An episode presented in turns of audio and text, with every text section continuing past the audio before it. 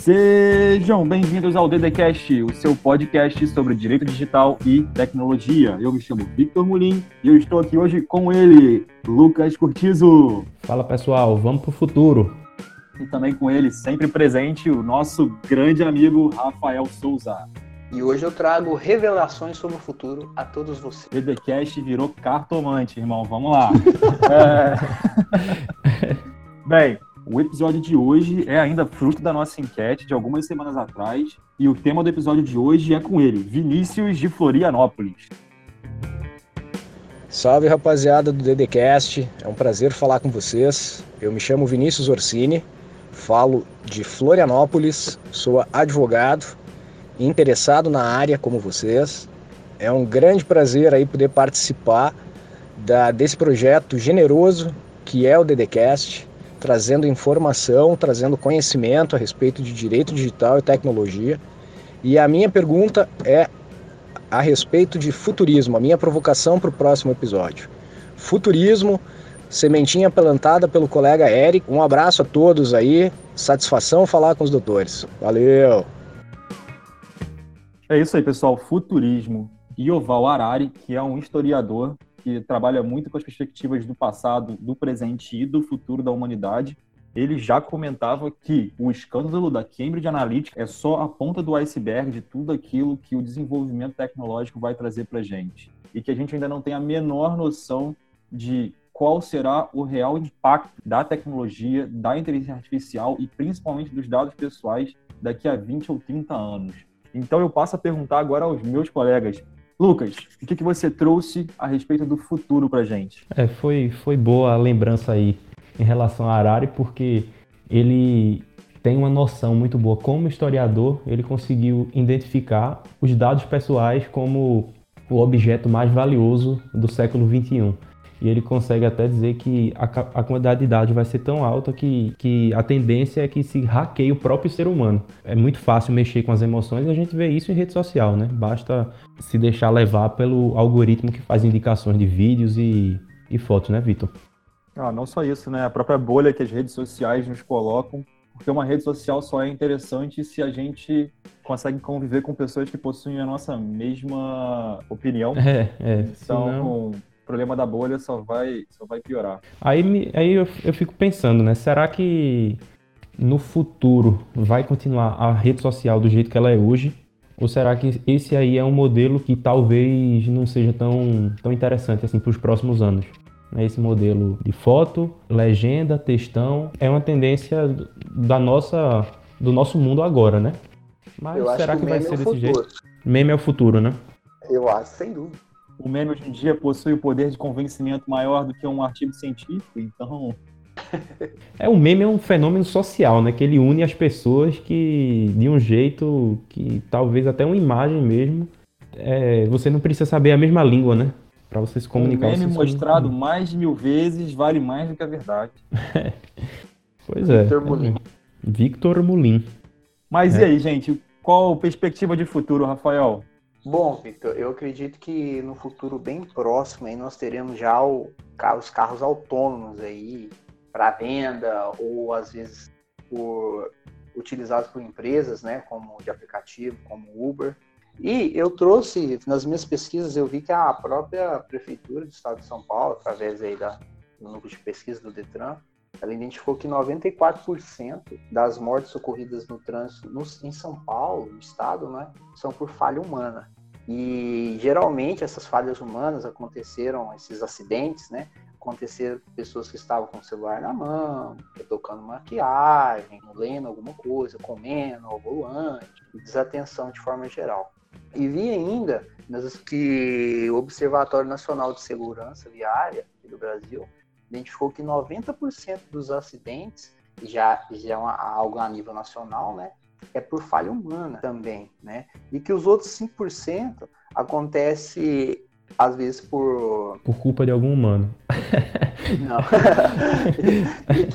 na verdade, de forma indireta sim, porque os outros 5% acontece em razão de ausência de manutenção preventiva, né, ou corretiva do veículo, que também é de forma indireta. Que é uma falha uma técnica. Sim. É, Mas vocês acham que vocês acham que a inteligência artificial conseguiria, é, tanto da forma, de uma forma objetiva, dirigir sem causar acidente, porque teve, teve um acidente agora, inclusive deu um, uma parada, né? Assim, grandes empresas que estavam é, investindo muito em carro autônomo ficaram um pouco receosas depois do acidente que teve com, com o carro autônomo e também da forma ética por trás do, do carro autônomo, né, Vitor? Porque você que estuda muito inteligência artificial, você sabe que tem aquele debate, né? E, e se for para atropelar alguém, ele vai, ele vai, sei lá, matar a pessoa que está dentro do carro, uma, uma senhora que está atravessando a rua, como é que fica essa questão ética? Eu faço dois comentários a respeito disso. O primeiro em relação à, à segurança dos carros autônomos. Eu acredito que o carro autônomo ele vai conseguir ser efetivo a partir do momento que não tenha nenhum humano dirigindo no trânsito junto com ele.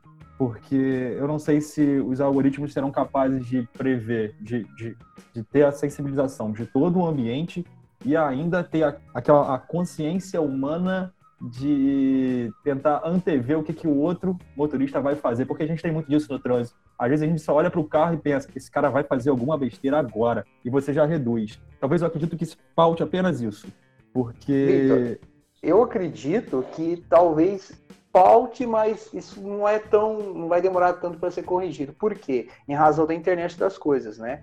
Quando a gente tiver uma conexão 5G aí acessível, todos os carros e o Lucas tratou muito bem disso no episódio, sobre a 5G, a velocidade, a diminuição da latência, né, a comunicação muito mais rápida, internet 100 vezes mais rápida. É, será possível também a comunicação com a internet das coisas, onde um veículo poderia, teoricamente, conversar com outro veículo e antever um acidente ou uma situação de risco, uma freada brusca, isso. Então, no autoestrada, todos aqueles veículos que estiverem próximos lá podem se comunicar um com o outro. Então, eu acho que aí seria substituído essa, esse feeling, né? Que às vezes um mantém, ó, oh, o cara vai fazer alguma coisa é, errada ali, vai dar isso, ruim. Isso a gente fala no melhor dos mundos, onde a gente já vive num país que o 5G já predomina e todos os carros têm conexão com a internet das coisas. Coloca um carro autônomo para sair de Rio das Ostras e ir para Cabo Frio, que você não vai conseguir, vai dar problema, meu amigo. É por isso que você o, fala barbeiro também. episódio é futurismo. você chama barbeiro também, o cara que faz, faz besteira no trânsito? Barbeiro, barbeiro. Né? Bração. Né? Bração. Eu chamo de outra coisa que eu não posso falar agora no. no é. O cara fez uma barbeiragem. E Lucas, e quanto ao segundo comentário que eu tenho a fazer, que é hum. realmente em relação à própria responsabilização, certo? Para nós, seres vivos que vivemos numa sociedade, nada é mais importante do que saber quem culpar e quem responsabilizar por um erro. E aí que surge um dos grandes problemas do carro autônomo. Em caso de um acidente, quem que nós vamos responsabilizar? Já diria a frase, Vitor. Errar é humano, mas colocar a culpa em alguém, aí nem se fala. A gente quer colocar a culpa, meu amigo. A gente quer alguém para culpar. A culpa no fabricante, no fabricante, sem dúvida. Mas será, velho? É, é uma discussão boa. Essa é uma das grandes discussões a respeito dos carros autônomos. Por quê? Quem nós vamos responsabilizar por qualquer tipo de erro? O fabricante o comprador do carro, o programador. Exato, o fabricante, o programador do algoritmo, é, o, algori... o próprio algoritmo em si, que é baseado em inteligência artificial e toma decisões de forma autônoma, ou nós vamos responsabilizar de alguma forma o consumidor final. Alguém tem que ser responsável, mas quem? e a natureza e a natureza também dessa responsabilização, porque a gente sabe que pode ser a responsabilização é, normal, mas também pode ser objetiva, pode ser até integral pelo risco também, né? Então é, é algo que, que é, bo é bom ser discutido porque tem questão ética por, por trás. Né? Porque pode ser uma culpa concorrência, concorrente. Também, é quem está envolvido. É, sim. O usuário eventualmente é um programador, alterou o código, fez alguma é, alteração no algoritmo, alguma coisa. Vamos também. fazer um exercício de imaginação aqui. Vivemos num mundo perfeito futurista. Temos a internet necessária para poder rodar todos os carros autônomos. Os carros autônomos comunicam entre si de forma eficiente, mas por um milésimo de segundo a internet falha e o semáforo não consegue comunicar com o carro autônomo e um carro acaba colidindo com outro e causa, causa, causa a morte de alguém. Quem é o responsável? A, a operadora de internet? Agora nós temos mais um ator dentro de todo esse caos jurídico que vem a ser a, responsabiliza a responsabilização pelos carros autônomos. Não sei se vocês pegaram o que eu quis dizer. Peguei, mas não sei responder essa pergunta, não. É muito difícil. Ah, Nem eu. não sei não. E se uma pessoa, por exemplo, eu vi uma pesquisa aqui no Brasil, vai ser muito difícil pegar o carro autônomo, porque eu vi a pesquisa falava sobre o Brasil, mas eu acredito que isso aconteça também em outros países, que a educação das pessoas, do pedestre no trânsito é muito ruim. As pessoas atravessam fora da faixa, né, se arriscam entre os carros, e que isso com muita frequência pode treinar ou induzir a inteligência artificial. Né? Se a inteligência artificial sabe, é programado que o pedestre passa só na faixa de pedestre, mas que com o tempo começa a passar em todos os lugares e pula e salta e onde não deveria, isso pode contribuir é, para, na verdade, prejudicar aí a, o algoritmo da inteligência artificial.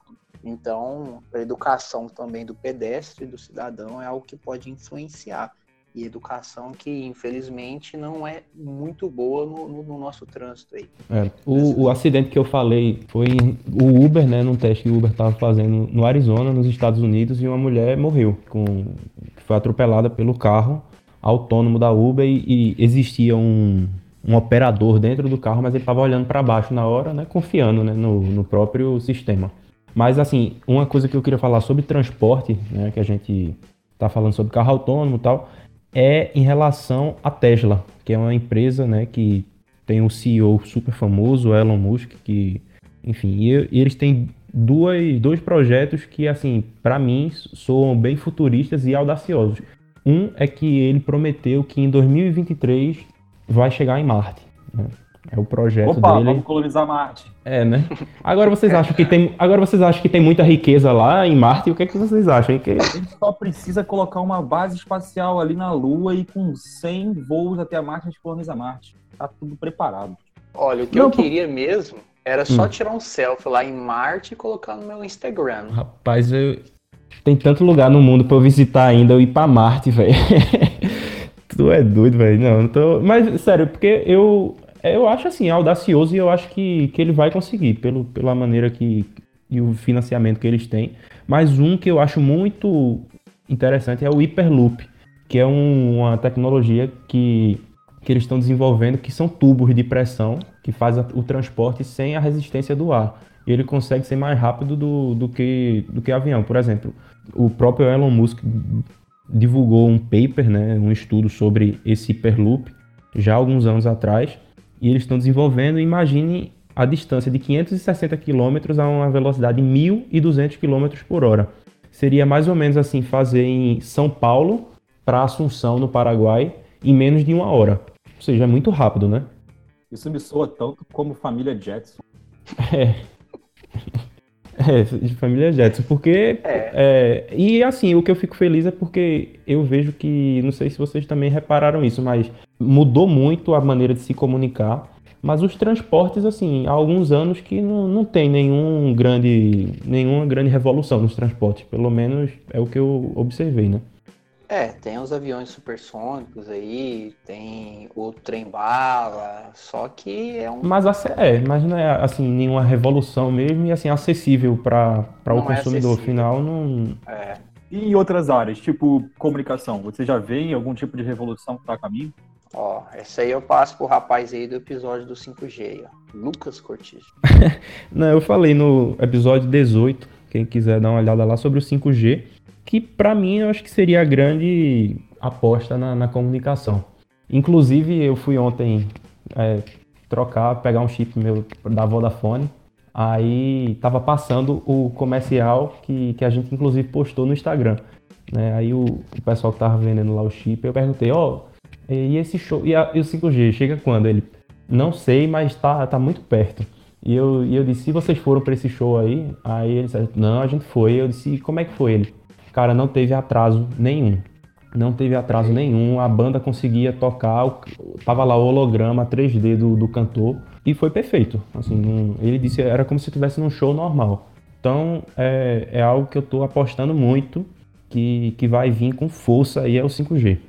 Você já pensou, ah, olha, tá, passou na minha cabeça, né, o show, mas, por exemplo, um filme pornográfico lá, utilizando essa tecnologia lá do holograma? A indústria vai crescer bastante, né? Isso já é de se imaginar. Vocês falaram holograma, comunicação em tempo real. A primeira coisa que eu pensei assim, cara, os caras vão inventar alguma coisa. Não, é sempre inventam, é isso aí. Eu prefiro pensar assim, pô, imagina você conseguir fazer um, uma live com, sei lá, com algum familiar seu que mora longe e, e, e os, os, por exemplo, os celulares do futuro com tecnologia 5G já podem vir com um microprojetor assim para criar um holograma e você vê a pessoa meio que, sei lá, o, a selfie da pessoa em tamanho real na sua frente, entendeu? O 5G também tá ligado diretamente à internet das coisas, né, gente? Também, Exato. também, é. O que é que vocês acham aí da internet das coisas? O controle do ar-condicionado captando áudio, som, imagem, é, tudo que você faz dentro do quarto. O que, é que vocês acham? E muita gente fala sobre geladeira inteligente, né? Tá ligado? É atrelada à internet das coisas, onde a geladeira verifica que falta cerveja, por exemplo, e aí comunica com, com o vendedor e aí faz logo o pedido, recebe na sua casa, você coloca a geladeira e ela começa a fazer aquele controle de estoque. Só que aí existe também uma questão em relação à privacidade, né? E se esse cara isso. toma muita cerveja e isso fica armazenado em algum lugar, e se esses dados vazam, ou se esses dados são acessíveis, ou, ou alguém consegue encontrar, o perfil de consumo dele, será que pode considerar esse cara como alcoólatra? Será que essa informação pode ser utilizada depois para venda de um seguro, para a questão de, de valor também, de seguro e outras coisas? E tem mais, eu vou mais além sobre a geladeira, né? A gente já viu muito, todo mundo conhece ações na justiça indenizatórias porque a pessoa comeu alguma coisa estragada e passou mal, né? Sim, sim. Gente até que morreu. E essa geladeira inteligente, responsável pela conservação do alimento, pela temperatura, por tudo. E se há algum, algum problema no código, algum erro, algum bug, alguma invasão, e acaba estragando o alimento que deveria estar bem conservado lá. Tudo isso é registrado, tem todos os dados lá. Pode, então, a pessoa que passou mal, ou que teve algum problema, ou que morreu, buscar a indenização no judiciário em razão da falha dessa geladeira inteligente? Tem tempo que a gente pode discutir responsabilização em várias situações na vida, mas também a gente tem que entender que a inteligência artificial não pode ser nossa babá da vida, sabe? A gente não pode também confiar 100% em tudo que ela faz, a gente tem que ter um senso crítico. Isso. Não, é porque é. Eu, até, eu até penso em, em gravar no futuro ou escrever alguma coisa também em relação aos perigos da, da internet das coisas, que é um caminho sem volta, né, que a gente sabe que vai acontecer cada vez mais. Só que cada, cada aparelho que você entra é, na sua casa, na sua privacidade, no seu mundo particular, cada aparelho é uma porta de entrada tanto para algum intruso que pode acessar o áudio, pode acessar o vídeo, a depender da função daquilo ali, mas ao mesmo tempo mais chances de existir um vazamento de dados. Eu vou até trazer o comentário de Rafael no episódio que a gente gravou sobre segurança da informação, que eu acho que episódio serve exatamente. 10. Episódio 10. é, serve exatamente para a internet das coisas. Quanto mais conforto, mais insegurança. Isso. Então, é. você, o, o, você paga o conforto com, com, a sua privacidade. Ou pelo menos com os seus dados. Vai, Inclusive, vai, você já está utilizando o gerenciador de senha aí, Vitor? Já trocou todas é claro. as senhas? Ui, ui, ui. Ah, tenho certeza. Ui, ui, ui. puxadinha de orelha aí. Não, mas é, é, é, sempre um risco, né? É um preço que se paga, né? É um preço que se paga e depende da pessoa criar essa consciência da importância dos dados para dizer, não, não tem para que eu ter, sei lá, um aparelho na, na minha cabeceira que vai captar áudio, que vai saber tudo da minha vida, a hora que eu chego em casa, a hora que... Tudo, tudo para quando eu acordar eu dizer bom dia e ele dizer a previsão isso. do tempo e o. Entendeu? é, Mas exato. o Google já sabe isso, quantas horas você dorme, se teve insônia, que hora que você saiu, para onde você foi, quem é seu pai, quem é sua mãe, qual academia você frequenta, qual bar, quanto tempo é. você passou naquele bar, quanto tempo você passou naquele lugar que você foi, mas você falou para alguém que não tinha passado lá. E aí chega seu e-mail com a linha do tempo de todos os lugares lá. O não, Google, Google é. Tudo. O Google é, é muito, velho. É, é, demais. É, véio. pergunta, sua namorada te pergunta: onde você estava semana passada? Ah, tava em tal lugar. Ah, tá bom. Então deixa eu ver a linha do tempo aí. Aí olha lá, tá tudo lá. E você não tava naquele lugar. Pronto, então já que a gente tá falando futuro. E no futuro, o, o Google vai ser isso tudo mesmo no futuro? O Google vai ser pior, eu acho. Como? Como é que pode ser pior do que isso? Eu vou trazer Yoval Harari de novo aqui, tá? É, Fala. Numa entrevista que ele deu pro Roda Viva. Foi, ele, há pouco tempo, né? Foi. Ele comenta um paralelo de um oligopólio que aconteceu nos Estados Unidos, em que promoveram a divisão para justamente equilibrar o mercado. E comentando esse fato, ele responde que os dados, ele responde que empresas de dados são diferentes porque você não consegue separar essas empresas, você, você não consegue dividir mercado com elas. É, e elas tendem sempre a monopolizar o mercado. Quanto mais dados, melhor os seus algoritmos, melhor o seu serviço, mais clientes, mais dados, melhor o seu, seu serviço. Então, o círculo é vicioso. Você já trouxe esse círculo pra gente já, Lucas? E eu foi, eu falei no. Acho, acho, que foi no episódio de dados pessoais são vida, o 5 e o 6.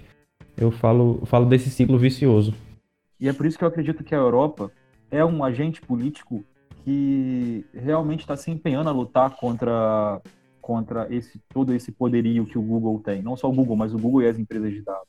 Por isso que a gente tem o RGPD, que tem todas as suas falhas, mas ele também tem um propósito muito forte. É, o futuro a gente não consegue imaginar, mas a gente também não consegue, eu, pelo menos eu também não consigo ver um, um futuro que tenhamos uma proteção melhor nos nossos dados na nossa, e na nossa privacidade. Não só a Europa, né, Vitor, mas a China também, né? E lá é muito mais fácil, proíbe, pronto.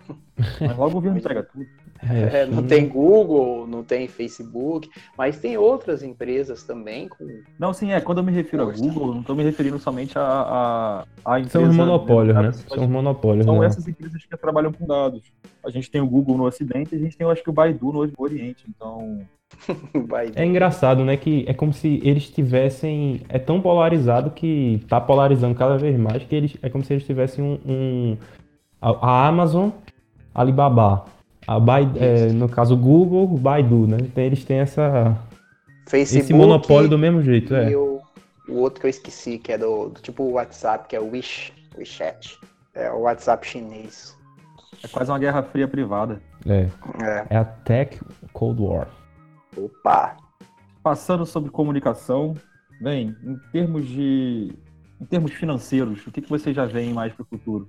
Criptomoedas, tem certeza. Na verdade, eu acredito muito. É, por exemplo, a Nova Zelândia, em setembro, já passou a admitir pagamento de salário com criptomoeda. Tem o exemplo da, da Venezuela, que também não é exemplo para ninguém.